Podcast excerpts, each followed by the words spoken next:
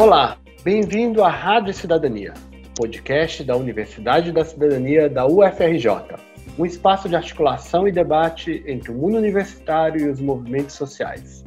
Eu sou Paulo Fontes, professor do Instituto de História da UFRJ e atual diretor da Universidade da Cidadania. Hoje temos a honra de receber Tudu do Morro Agudo, rapper, empreendedor cultural e diretor do Instituto Enraizados de Nova Iguaçu, na Baixada Fluminense.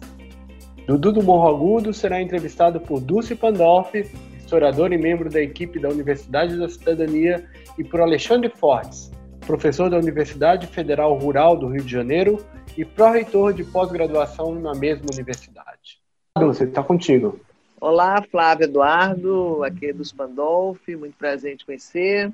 Eu vou começar nossa entrevista perguntando a você o seguinte: você adota Morro Agudo como seu nome artístico, que é o mesmo nome de um bairro da cidade de Nova Iguaçu, na Baixada Fluminense do Rio de Janeiro, onde você nasceu e foi criado. Gostaria que você falasse um pouco sobre sua trajetória de vida, sua relação com Nova Iguaçu, com o próprio Morro Agudo e seus primeiros contatos com hip hop e com rap. Primeiramente, quero agradecer né, o convite, estar participando aqui, podendo contar um pouco da minha trajetória de vida e, e um pouco da história do Enraizados. Tudo começa assim, eu tive um contato muito jovem com o racismo, não entendia muito bem o que, que era, meus pais não conseguiam me explicar muito bem, e isso me incomodava muito, era um incômodo muito grande. E uma vez um, um, amigo me mostrou uma fita cassete com rap, que era de um grupo de Ribeirão Preto, chamado Consciência Ex Atual, e ali estavam muitas das respostas que meus pais não conseguiam me dar sobre a questão étnico-racial no Brasil. E a partir daí eu fiquei apaixonado pelo rap, mas eu não tinha noção que isso ia ser o start para transformar minha vida. Aqui em Morro Agudo, desde sempre eu percebi que as pessoas diziam para mim que, que ser bem-sucedido era sair do bairro. Todo mundo que podia, que ganhava um pouco de dinheiro, ia embora daqui. E eu sentia que eu tinha algum problema porque eu gostava desse lugar. E com o tempo eu fui conhecendo mais a cultura hip hop. Então as pessoas sempre me conheceram como Flávio, como Cabeça, que era meu apelido. E quando eu tentei enveredar pelo mundo artístico, precisava de um nome de rapper. Isso aí era, era muito comum, até hoje é muito comum. Só que hoje em dia o pessoal tem mais liberdade para escolher o nome, né? Naquela época tinha que ser um nome que nome brabo, né? Um nome de MC que mostrasse respeito. E aí, MC Flávio não fazia o menor sentido, MC Flavinho, que o pessoal me chamava. A gente foi buscando nome até que a gente chegou a Dudu, porque meu nome é Flávio Eduardo. E os nomes eram quase sempre compostos. Antes de mim era muito nome internacional, né, inglês, né, Mano Brown, esse Blue, essas coisas assim, ou sigla, GOG, tinha tudo uma coisa do tipo. E na minha época já tinha uma liberdade maior de abrasileirar a coisa. E eu percebi que as pessoas não gostavam do bairro, e eu percebi que o Racionais fez algo pelo Capão Redondo, que na época era considerado um dos bairros mais violentos do, do Brasil e do mundo, e virou um bairro turístico. Quem ia para São Paulo queria ir no Capão Redondo, não interessava se tinha algum tipo de violência lá, eu queria passar pelo Capão Redondo para dizer que fui. Eu queria, de alguma forma, fazer isso por Morro Agudo, e uma das soluções foi essa, colocar no meu sobrenome, Dudu de Morro Agudo, para as pessoas conhecerem de alguma forma que isso aqui existe. E aí isso gerou alguns problemas também, porque era um nome muito grande, nome composto muito grande, assim. Então, para colocar no, nos flyers, divulgar os eventos, era uma coisa absurda, não dava, era, era uma coisa muito grande. E depois disso, as histórias foi que eu fui me envolvendo e fui entendendo o que era cultura hip hop, fui entrando, fui enveredando pelo movimento negro, movimento social, luta étnica. Mas tudo isso starta eu muito novinho, com 13 anos, 12, 13 anos de idade, querendo entender um pouco como é que funcionava a sociedade. Em 99, você cria o Movimento Enraizados, uma entidade sem fins lucrativos que busca utilizar a arte, sobretudo o hip hop, como ferramenta de transformação social.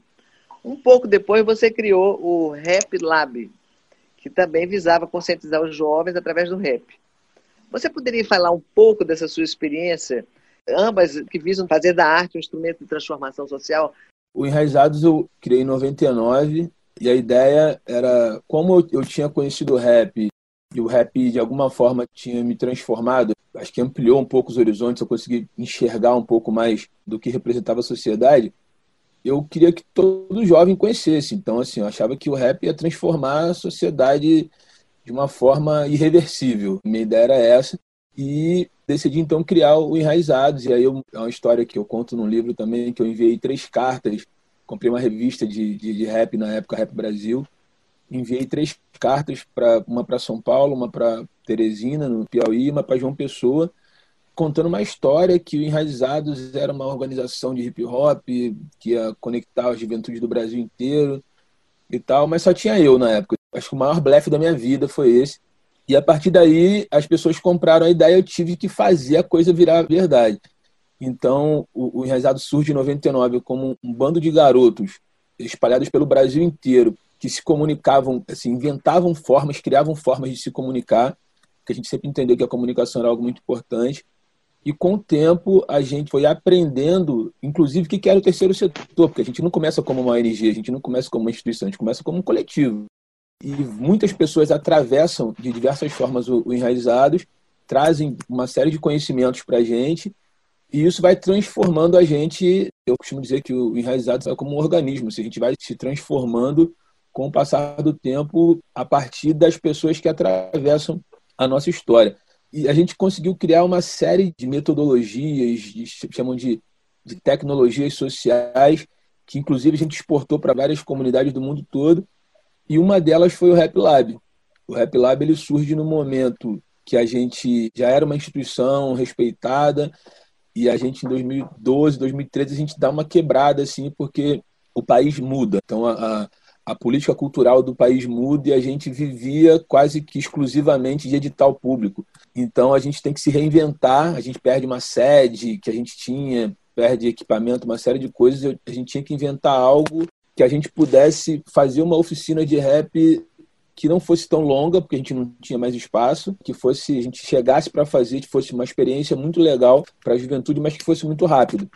E a necessidade fez com que a gente criasse o Rap Lab, que é um laboratório de rap que faz com que um grupo de pessoas eu trabalho com jovens, não só jovens, a gente já experimentou com diversos grupos diferentes. Crie, a partir de uma roda de conversa, discussão de um tema, a gente crie uma música coletivamente. Então, em três horas, a gente discute um tema, a gente compõe a música, a gente ensaia e grava.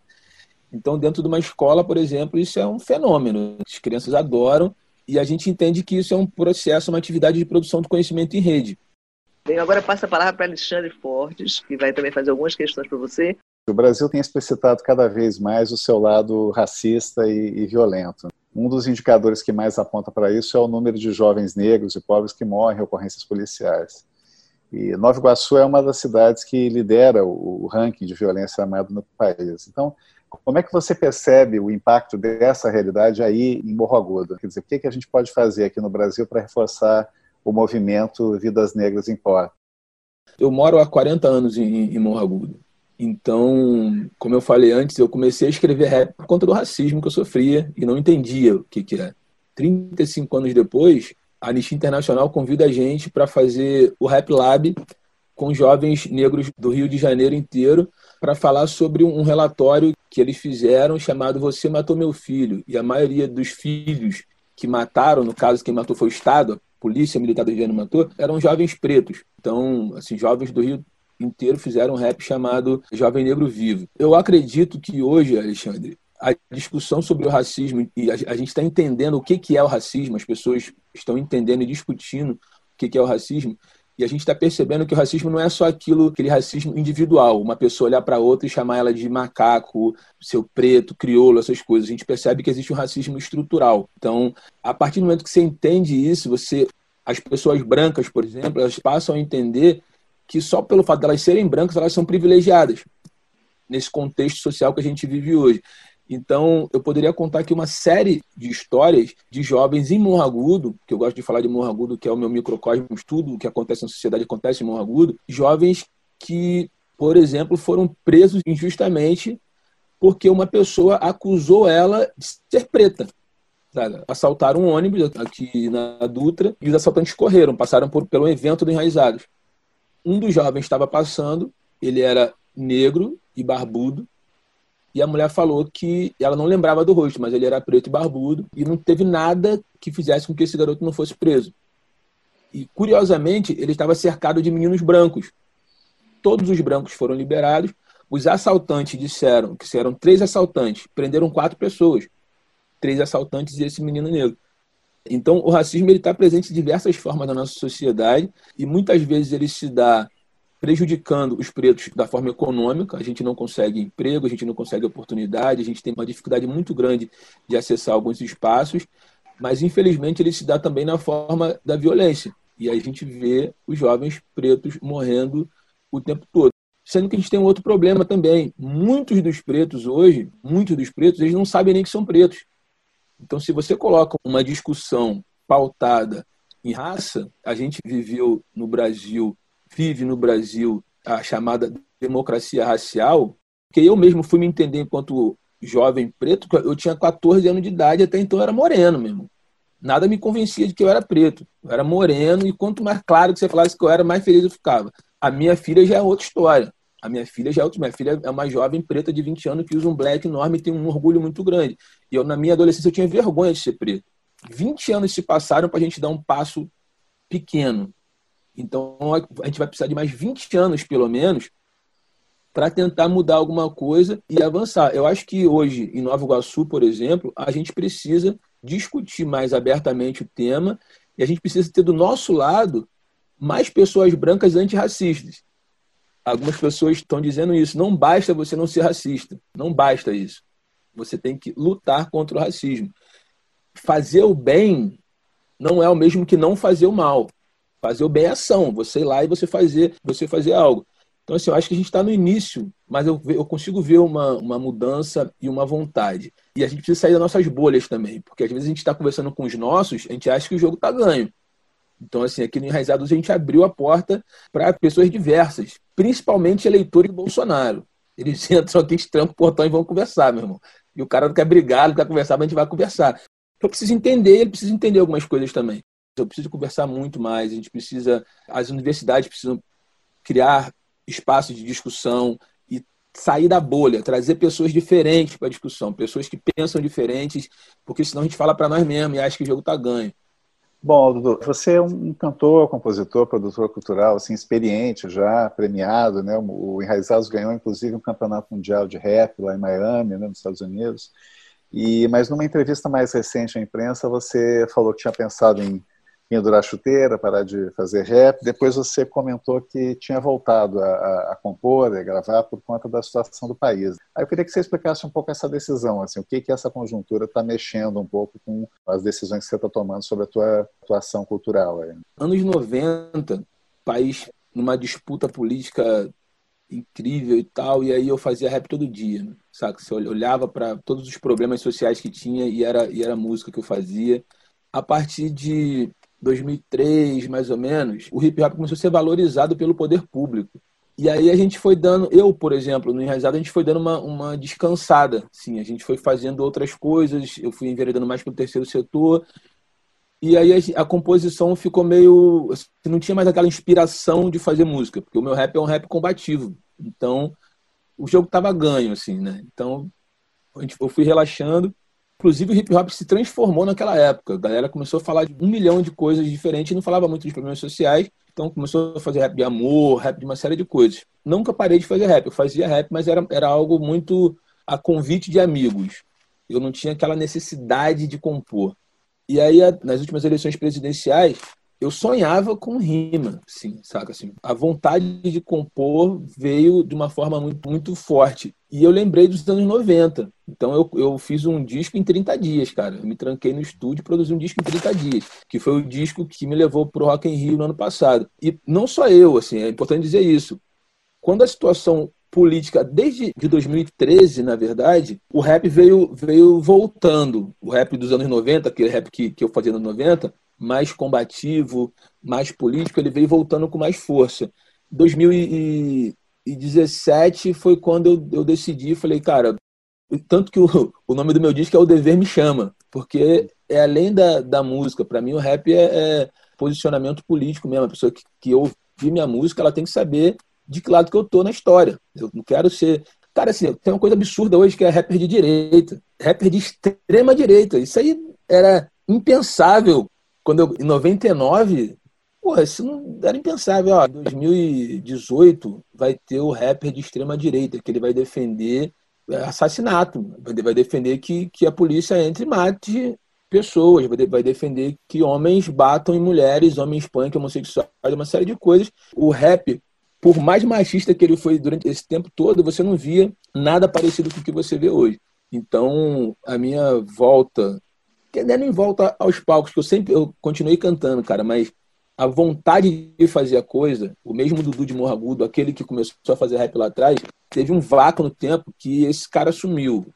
Esse cara se tornou outra coisa, sabe? Se tornou um, um burocrata, um, um, cara do um ongueiro que chama, um cara do terceiro setor dentro do escritório escrevendo projeto. E agora, mano, eu voltei, mas voltei com uma, uma força tremenda e, e isso para mim foi coroado com, com esse show no Rock in Rio, saca? E o show no Rock in Rio foi aquilo, mano, saca? Foi aquele show que você faz e você manda o Bolsonaro pro lugar que ele tem que ir, no palco, pra, saca, assim, 10 mil pessoas olhando ali falando, putz, mano, é isso mesmo. E, e, ah, você nunca mais vai tocar no Rock in Rio? Mano, eu tocar no Rock in Rio foi um erro, na verdade, tá ligado? Foi um prêmio, mas normalmente eu não tocaria. Então, Dudu, última, uma última pergunta aqui é a seguinte, aí diante da, dessa situação da pandemia, a gente tem acompanhado também que o Enraizados começou a fazer um trabalho importante de distribuição de cesta básica, e eu vi você comentando que mesmo tendo vivido toda a sua vida aí e tal, você acabou descobrindo uma, uma realidade social que nem você conhecia, né? Então eu queria que você falasse um pouquinho dessa experiência. Né? Quando a gente teve notícia da pandemia, a gente estava acompanhando desde, desde a China, né? Acompanhando o site da OMS, e aí a gente tinha um planejamento aqui no Enraizados, a gente achou que isso ia chegar muito fraquinho no Brasil e tal. E quando a gente começou a trabalhar, a gente a estava dentro da escola, fazendo o Rap Lab, com uma parceria com o SESC, um contrato com a Fiocruz, um contrato com a Petrobras, e tinha acabado de inaugurar um espaço aqui, uma semana do espaço, vem a notícia que fecha tudo. A primeira coisa que eu me preocupei foi o seguinte, cara, eu vou passar fome, porque meu dinheiro ele vem do, do meu trabalho, eu trabalho uma semana para comer na outra. E aí eu pensei, pelo menos 40 pessoas no enraizado estão na mesma situação que eu. Eu preciso fazer essa correria para conseguir uma cesta básica para garantir um pouco para a gente poder ficar em casa nesse distanciamento social, ficar tranquilo, não precisar ir para a rua fazer dinheiro e se contaminar. Aí fiz uns contatos para conseguir umas cestas básicas. Eu precisava de 50 cestas, eu consegui 300 no primeiro momento. Falei, ah, vou distribuir para os amigos aqui do entorno, um falando com o outro, Nesse dia eu descobri, eu vi o poder desses grupos de WhatsApp. Né? Porque em 15 minutos apareceram mil pessoas na frente do enraizado. Mil pessoas para pegar 250 cestas básicas. E aí eu falei, a gente tem um problema. Reuni a diretoria e falei assim, ó, o que, que a gente faz agora? A gente para, vai para casa, ou a gente assume que a gente tem um problema e vamos ajudar a comunidade?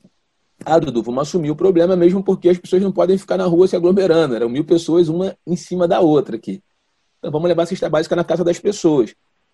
E aí que vem minha surpresa. As pessoas se cadastravam pelo site do Enraizados e a gente ia de casa em casa entregar é, as cestas. E as pessoas queriam mostrar que elas estavam precisando. Então elas diziam, pô, entra aqui na minha casa. Eu fui em algumas casas que era chão de terra batido. Era um cômodo, um cômodo, tipo um galpão, sei lá, um negocinho pequenininho, com chão de terra batido, uma mulher com sete crianças dentro de casa, uma mulher grávida com sete crianças em um banheiro do lado de fora. Eu entrava e saía chorando, irmão. Saca? Tipo assim, que é uma coisa que está próximo, próximo. E eu não tinha acesso. Por mais que eu circulasse no bairro, não tem como você entrar na casa das pessoas. As pessoas não falam também a situação que elas estão. Então, eu digo o seguinte: a pandemia ela trouxe um problema para algumas pessoas que não tinham como trabalhar, mas ela mostrou muitos problemas que já tinham mostrou para mim muitos problemas que já tinham. Então, o que eu vi que é muito comum uma casa com mãe solo, diz assim, com sete crianças, sete. Eu vi muitas famílias com sete crianças dentro de casa. E aí eu, a gente se reunindo para falar, para conversar sobre isso, a gente fala qual o futuro possível para essas crianças. É um ciclo, porque a criança não sai do quintal, fica ali o tempo todo. Então, tem casa que a minha 16 anos, 15 anos, já engravida, já vai ser mãe solo numa casa que já está passando dificuldades então é mais criança dentro de casa e mais pessoas e não tem como trabalhar. É um ciclo muito, muito difícil que a gente ficou discutindo aqui muito tempo como que a gente conseguiria fazer uma fissura nesse ciclo. Como que a gente faz para evitar que essas crianças repitam de alguma forma isso. Então, assim, a gente acha que tem coisas que a gente pode fazer, cara, que só dando um suporte. Não precisa gastar dinheiro, não precisa fazer nada. Só estar perto. Então, foram coisas que chocaram muito. E algumas pessoas disseram que a pandemia era boa porque estava levando comida para casa delas. Antes da pandemia não vinha nada aqui. Hoje estão trazendo comida na minha casa. São muitas histórias, cara. A gente aqui tinha um mínimo de empatia, porque as pessoas também queriam dar a volta na gente, elas queriam pegar três, quatro, cinco, seis cestas básicas. A mesma família. Eu falava, a gente vai estragar aí dentro. E a gente tinha que fazer um trabalho danado para pegar isso, sim. Porque ela falava, não, cara, vou pegar o máximo. Isso a gente entendia que analisava. Vou pegar o máximo, porque sei lá quando vai vir isso de novo. E a galera que catava reciclável na rua, conseguia se manter, não tinha mais reciclável na rua, porque não tinha mais ninguém na rua. Então o cara saía para catar reciclável e voltava de mão vazia. Então são coisas que eu só consegui entender que eu conversava com as pessoas. Então eu vi o tamanho do problema social que a gente tem no bairro, que é muito, mas muito, muito, muito maior do que eu imaginava. E assim, não existe ONG no mundo que consiga resolver isso. Só o que resolve isso é política pública. Só o que resolve isso é política pública. Tá? Então, o Enraizados ele veio crescendo também, a gente está começando a discutir outras coisas agora, porque é isso, a gente tem que disputar também a narrativa política da cidade. Senão, vai continuar sendo fazer coisas legais no centro, maquiar o centro, ajudar empresário e a população morrendo na nossa cara, nas nossas costas, na verdade, não é nem na nossa cara, porque a gente não vê, está nas nossas costas. Então, assim, acho que Enraizados, enquanto, enquanto uma instituição cultural, política, a gente a partir da pandemia, agora a gente vai se posicionar mais duramente propondo políticas públicas também para a área social, área educacional, tentar dar suporte para essas famílias de alguma forma, tentar amarrar uma rede também, porque nem tudo a gente pode fazer, mas através de uma rede a gente consegue algumas coisas. Mas é isso, fiquei muito chocado, muito chocado mesmo, mas está servindo como aprendizado, um aprendizado para a gente entender um pouco como que está a nossa cidade, como que está o, o bairro. E Morro Agudo é um, é dos bairros de Nova Iguaçu. Você imagina onde está outros lugares mais, mais afastados. Curumbá, lá para dentro, lá, Adrianópolis. Imagina como é que está isso aqui.